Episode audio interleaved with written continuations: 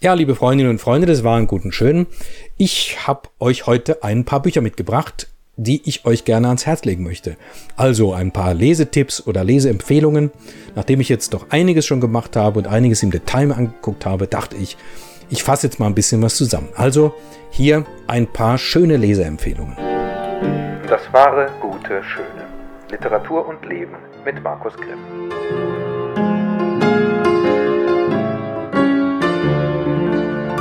Adalbert Stifter. Ähm, Adalbert Stifter, Bergkristall. Adalbert Stifter ist ein äh, Schriftsteller des 19. Jahrhunderts, ist euch wahrscheinlich auch irgendein Begriff, ähm, den ich selber aber ewig lange überhaupt nicht richtig auf dem Zettel hatte.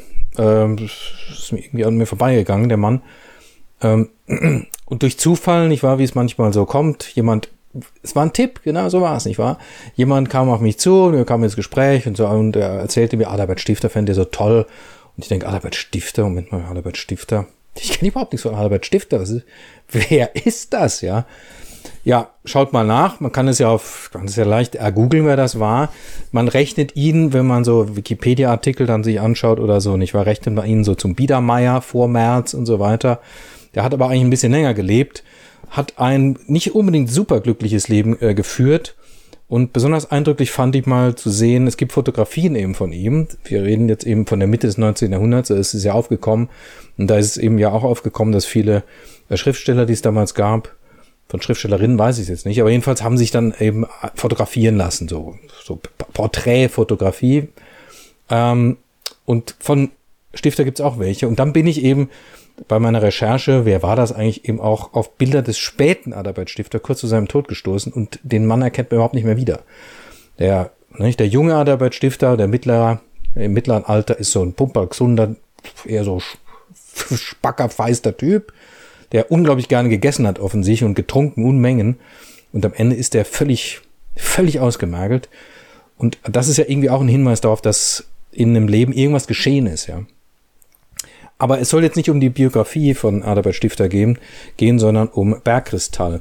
Bergkristall ist im Grunde genommen eine Erzählung oder eine Novelle, ich weiß nicht genau, wie er selber das äh, so nennen würde, aus einer Sammlung von Novellen mit dem Titel Bunte Steine. Und das passt ja irgendwie ganz gut, nicht wahr? Bergkristall ist auch ein bunter Stein. Es gibt dann eben auch noch andere bunte Steine, zum Beispiel Katzensilber und so weiter. Ähm, Bergkristall war, glaube ich, eine der ersten Sachen, die ich dann von Adalbert Stifter gelesen habe. Er hat eben relativ viele, so kürzere Sachen gelesen, wobei die kürzeren Sachen bei ihm auch schon irgendwie eher länglich sind. Und dann aber auch richtig äh, große Romane. Der Nachsommer ist ein, ist ein Beispiel, den könnte man, könnte man auch mal noch einen Tipp machen. Oder äh, Vitico zum Beispiel, so ein historisches Epos irgendwie. Ähm, bemerkenswert ist bei Adalbert Stifter, dass er aus, ja, oder lassen wir mal die Vorrede äh, zu diesem, zu der Sammlung bunte Steine mal sprechen. Nur, ich lese nur ein paar Zeilen davon. Äh, das sind die ersten Sätze hier. Es ist einmal gegen mich bemerkt worden, dass ich nur das Kleine bilde und dass meine Menschen stets gewöhnliche Menschen seien. Wenn das wahr ist, bin ich heute in der Lage, den Lesern ein noch kleineres und unbedeutenderes anzubieten, nämlich allerlei Spielereien für junge Herzen. Ja. Das sagt sehr viel, nicht wahr? Stifter eilt der Ruf voraus, dass er aus nichts im Grunde genommen aus einer Mücke einen Elefanten macht, literarisch gesprochen. Irgendwie tut er das auch tatsächlich, ja. Mit äußerster Sorgfalt, Präzision und Langsamkeit entfaltet sich seine Literatur und eines der besten Beispiele ist tatsächlich dann der Nachsommer, den ich schon erwähnt habe. Ähm, Bergkristall nun. Bergkristall ist die Geschichte von, spielt in dem österreichischen, Albert Stifter ist äh, gebürtiger Böhme, also österreich-böhmisch äh, spielt in einem österreichisch-böhmischen Bergdorf. Ähm, und zwar in der, äh, in der Nacht oder am Tag vor Heiligabend. Und ähm, in einem Tal eben äh, und zwei Kinder aus dem einen Tal sollen in das andere Tal über den Berg gerade rüber, weil da die Großeltern sind und müssen da noch irgendwas erledigen, so am vorm Heiligabend und sollen dann wieder zurückkommen. Und auf dem Rückweg werden sie von einem Schneesturm überrascht. Mehr möchte ich eigentlich jetzt gar nicht sagen. Ähm, die Zeichnung der Figuren, allein der Landschaft schon, des ganzen Sujets der Atmosphäre ist äußerst präzise, liebevoll, ähm, von großer Bedächtigkeit, Langsamkeit. Ich finde es aber eben nicht bieder, man denkt immer Biedermeier und so. Ne, ist nicht bieder. Und ähm, der Autor, Stifter, bringt's fertig, diesen beiden Kindern ähm, ein Schicksal zu bereiten, wie man es kaum für möglich hält als Leser. Und man fiebert mit, wie das ausgehen kann, ob das gut gehen kann, was denen da widerfährt.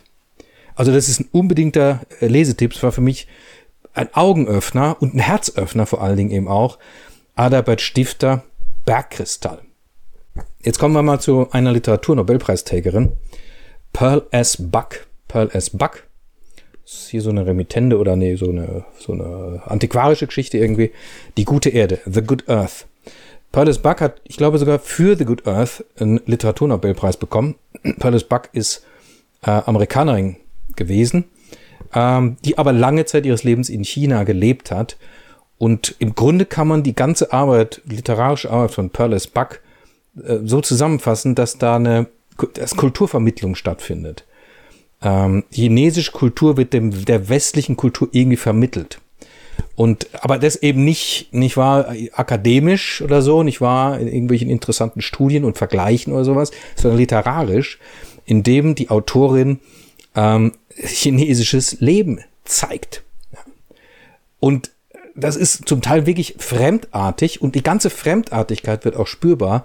Und zum Teil eben, also anhand der Geschichte eines Mannes, der da die gute Erde bebaut, ja, der erst arm ist und dann wird er reich und es gelingt ihm Land irgendwie zu bewirtschaften und so weiter, der heiratet und, und dann, und so kommen die Wechselfälle des Lebens auch und dann, und so, muss es im Detail gar nicht ja, es ist im Grunde die Lebensgeschichte eines Mannes, der versucht, die Erde irgendwie zu bebauen und davon zu leben und da irgendwie ein gutes Leben zu führen, nach chinesischen Begriffen.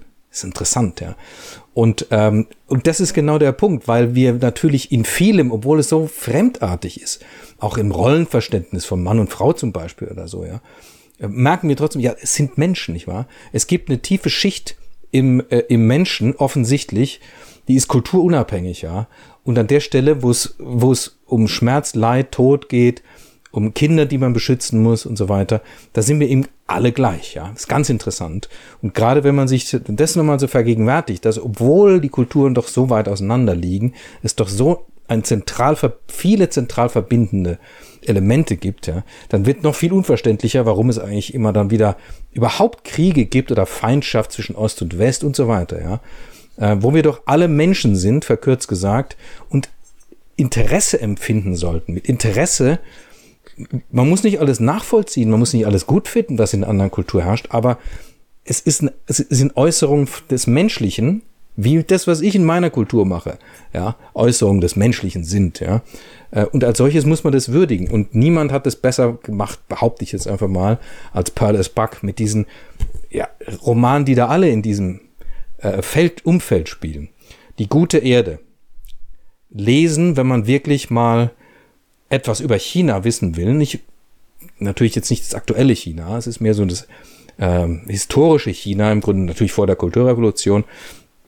Aber dieses ländliche China auch ist es, vor allen Dingen. Ähm, aber da drückt sich, glaube ich, immer noch sehr viel aus von chinesischer Wesensart oder Lebensauffassung auch wenn es natürlich überformt ist durch dieses Kommunismus, Schrägstrich Kapitalismus, äh, was da herrscht. Ähm, ähm, und man kann wirklich mit, man, mit Staunen, man, manchmal auch mit Befremden, mit Verwunderung, aber immer mit dem Herzen ist man dabei bei den Wechselfällen des Lebens dieses Mannes, um den es da geht. Markus Werner, die kalte Schulter. Es ist wirklich bedauerlich. Ich kann es nicht ändern, dass bei den Büchern, die ich jetzt mal so rausgesucht habe, tatsächlich kein einziger Autor dabei ist, der noch lebt. Ähm, Paulus Bark hat im 20. Jahrhundert geschrieben, ähm, Markus Werner auch, also ab den 80ern des 20. Jahrhunderts, ist aber erst vor wenigen Jahren gestorben, ist aber eben leider auch schon tot. Ja. Ähm, ist gar nicht mal so super alt geworden. Ich weiß nicht, der war in seinen 60ern oder so oder irgendwie so oder vielleicht 70 oder sowas, ja. Markus Werner ist ein Schweizer Autor gewesen, muss man sagen. Einer von denen, ne, wo man sich denkt, ah, Donnerkeil. Mit dem würde ich gerne mal ein paar Worte wechseln, ja. Der äh, wenige Romane geschrieben hat, ich glaube, es sind sieben, sechs oder sieben insgesamt, sehr spät angefangen hat zu schreiben, nach eigener Aussage. Der war ursprünglich Lehrer, hat auch promoviert, hat über Max Frisch promoviert, über, witzigerweise, nicht wahr? Ähm, der ja auch Schweizer war und hat dann angefangen, irgendwann zu schreiben. Ja. Hat sieben Romane eben verfasst, sechs, sieben und alle so eher so dünn, ja, bisschen dicker, bisschen dünner. Ja. Der erste Roman, Zündels Abgang, ist gleich eingeschlagen wie eine Bombe. Ähm, ja, äh, und von dahin ging es bergab, äh, bergab, bergauf. Äh, äh, also, obwohl man, wenn man sagt, hat der erste schlägt schon einmal die Bombe, wie kann es bergauf gehen? Es ging aber bergauf. Einer der Romane am Hang wurde dann auch verfilmt und so weiter. Das ist ja immer die, der Ritterschlag, wenn die Literatur verfilmt wird, die man so verzapft, nicht wahr?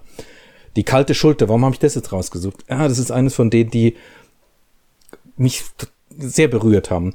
Ähm, es ist die Geschichte von so einem irgendwie Loser. Ähm, wie soll man sagen? Ich lese mal, genau, das könnte ich mal machen, das habe ich bei Paradise Bug vergessen.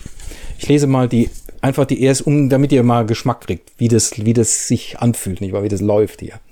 Also ein Typen, ähm, der ist Maler und eigentlich aber arbeitet in irgendeiner Abteilung für ähm, so einer Schaufenster, also ist so Schaufenstergestalter und so weiter, ja, also arbeitet in so einem Brotberuf, der ihm natürlich gar nicht liegt, aber kriegt es auch nicht hin, was anderes zu machen und so weiter und so weiter. Äh, eine unglaublich sympathische Figur. Äh, Wank heißt der Typ. So geht's los. Während Wank feststellte, wie lang und fremdartig seine Zehennägel waren, blähten manche Frauen im Freibad die Brüste. einer von diesen Sätzen, die ich so liebe. Hm, was für ein schöner erster Satz. Blähten manche Frauen im Freibad die Brüste. Laut Judith war das nicht möglich. Aber wenn es möglich wäre, sagte Wank, so würden sie es tun. die Geschichte von Wank und Judith. Ähm, warum heißt es die kalte Schule? Es ist eine ja, wie soll man das jetzt zusammenfassen? Ich will jetzt hier absolut nichts spoilern. Und es ist ja oft so, dass bei gerade guter Literatur im Grunde die Handlung äh, wenig Handlung manchmal stattfindet und wenn, dann ist es gar nicht so super wichtig. Ja.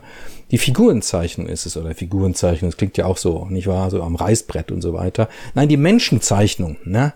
die Porträtierung der Menschen, die da agieren. Von diesem Wank und dieser Judith, dann gibt's Bekannte, und dieser Wank ist halt irgendwie so ein bisschen so ein Außenseiter, ja, so ein, eben irgendwie so ein Loser, äh, ist auch nicht so ganz gesellschaftsfähig und so. Und Judith ist im Grunde seine Hilfe, ja, die hilft ihm so ein bisschen, die macht's für ihn erträglich auch.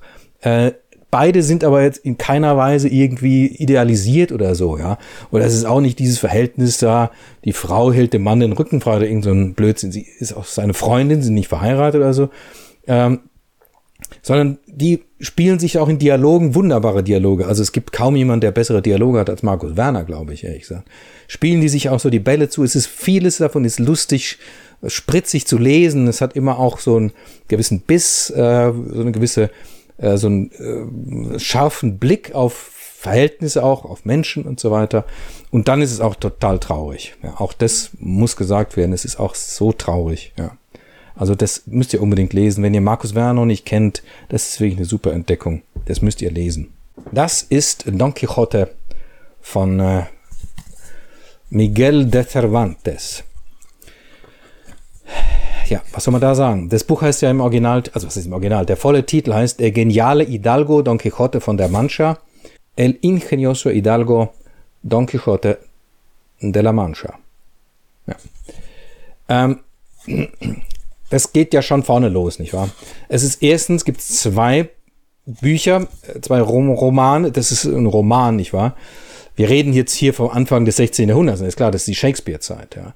Was Shakespeare fürs Theater ist, ist Verwandtes hier für den Roman.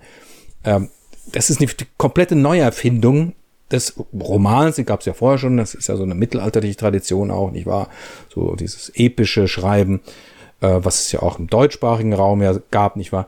Das ist die komplette Neuerfindung und gleichzeitig spielverwandtes, und das ist wirklich das Unglaubliche dran, schon in seinem, also in diesem ersten Roman der Moderne, am Beginn der Moderne gewissermaßen, ja, ähm, mit allen literarischen Mitteln, die spätere, ja, im späteren Jahrhunderten dann nochmal neu einfallen, irgendwie so. Mit Selbstreferenzialität, mit Ironie, Witz. Ähm, es gibt in zwei Romane, es gibt Das eine ist die Fortsetzung des anderen gewissermaßen. Im zweiten Roman wird auf den ersten Roman Bezug genommen, aber eben als, als auf ein historisches Faktum, weil vor zehn Jahren ist der erste Roman rausgekommen und so weiter. Das ist so unglaublich, wenn man das liest. Ich kann es kaum fassen. Äh, Don Quixote ist eben das Buch von äh, Cervantes weit mehr als ein Kampf gegen Windmühlen. Den gibt's auch, ist klar, nicht wahr? es ist auch weit mehr als das, was irgendwie so kolportiert wird. Es sei so eine Ironisierung des klassischen Ritterromans, nicht wahr? Also des Mittelalters und ausgehenden Mittelalters und so weiter. Ja, das ist alles irgendwie nicht falsch, aber es ist auch alles nicht richtig. Äh, letzten Endes kann man überhaupt nicht sagen, man kann es gar nicht greifen. Es ist wie ein Naturereignis, dieses Buch. Es ist so unglaublich witzig und es ist gleichzeitig so unglaublich ernst, weil es von einer ganz ernsten ja, wie soll ich sagen, weil es in einer ganz ernsten Welt spielt. Kurz, ne, ganz kurz nur. Don Quixote, wir wissen es ja, der dann zum Beispiel gegen Windmühlen kämpft, hat sich auf die Fahne geschrieben, die alten Rittertugenden, Ritterlichkeit, nicht wahr? Das am Leben zu halten, das zu leben. So nach dem, in der Meinung, dass früher die Ritter das eben so hatten. Gab es wahrscheinlich auch. Aber es ist schon klar, dass die Rittertugenden immer nur eher Tugenden waren, denen auch die Ritter damals nachgestrebt sind. Und die haben sie oftmals auch nie wirklich erreicht. In Klammern gesagt, nicht wahr? Also, die Rittertugenden, die zu leben, das hat zu tun mit Ehre, mit Anstand, mit Loyalität und mit Minne. Also man opfert alles, was man tut, im Grunde genommen einer Frau, die man liebt, die, aber man liebt die man mint eben. Das hat mit körperlicher Liebe nichts zu tun, sondern das ist eine idealische Liebe. So.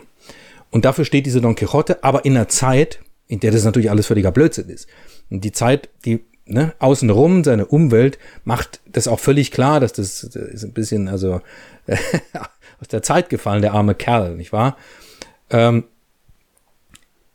er verfolgt aber seine Ideale er bleibt immer anständig, ja. Er kämpft, er bleibt anständig und er kämpft gegen Dinge, die er für böse hält, die es manchmal tatsächlich sind, manchmal sind es aber auch nur Windmühlen, nicht wahr?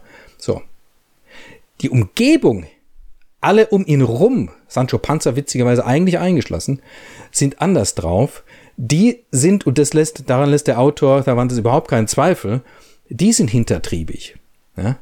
Das ist die verkehrte und falsche Welt, die voller Lug und Trug ist. Ja, da laufen die Banditen rum und so weiter. Ja, und die dann auch immer gerne den Don Quixote verspotten oder ihm auch ausrauben oder verprügeln oder so. Ja, und das passiert ihm auch immer wieder. Er ist immer derjenige, der auf die Mütze kriegt. Ja, er hält aber an seinen Idealen fest. Und so, dass das Merkwürdige beim, bei der Lektüre entsteht, das Merkwürdige entsteht, dass Don Quixote einem zutiefst sympathisch wird, obwohl er so verschroben ist, ja und man merkt, der einzige ehrlich, die einzige ehrliche Haut in dem ganzen, in dieser verrückten Welt ist Don Quixote.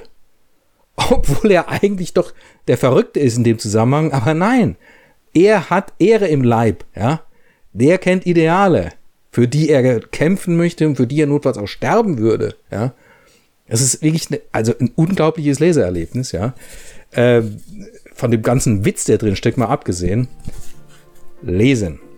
Ja, und das war's schon. Das waren die Bücher äh, für heute. Die ersten paar, vielleicht fallen mir bei Gelegenheit auch noch ein paar mehr ein. Wäre durchaus möglich, nicht wahr? Ähm, ja, und ich fände es toll, wenn das eine oder andere für euch dabei wäre und ihr jetzt beim einen oder anderen das Gefühl gehabt hättet, ui, das klingt interessant, da muss ich vielleicht doch mal reinschmecken. Und manchmal ist es ja sogar so, so ist es mir in meinem Leben schon oft gegangen tatsächlich, ja, dass ihr eins von den Büchern im Bücherregal stehen habt, ja, und geht seit Jahren achtlos dran vorbei, irgendjemand hat es euch mal geschenkt, ihr habt's, ihr wisst gar nicht mehr woher eigentlich, nicht wahr? Und beim tausend und ersten Mal, wo ihr dann vorbeigeht, denkt ihr, ach guck mal, was ist das eigentlich? Das, das muss ich doch jetzt mal lesen. Wenn der Effekt eingetreten wäre jetzt hier als Folge dieses kleinen Videos, das fände ich toll. Ja. Also, bleibt begeistert, lest und ja, bis zum nächsten Mal. Macht's gut. Ciao.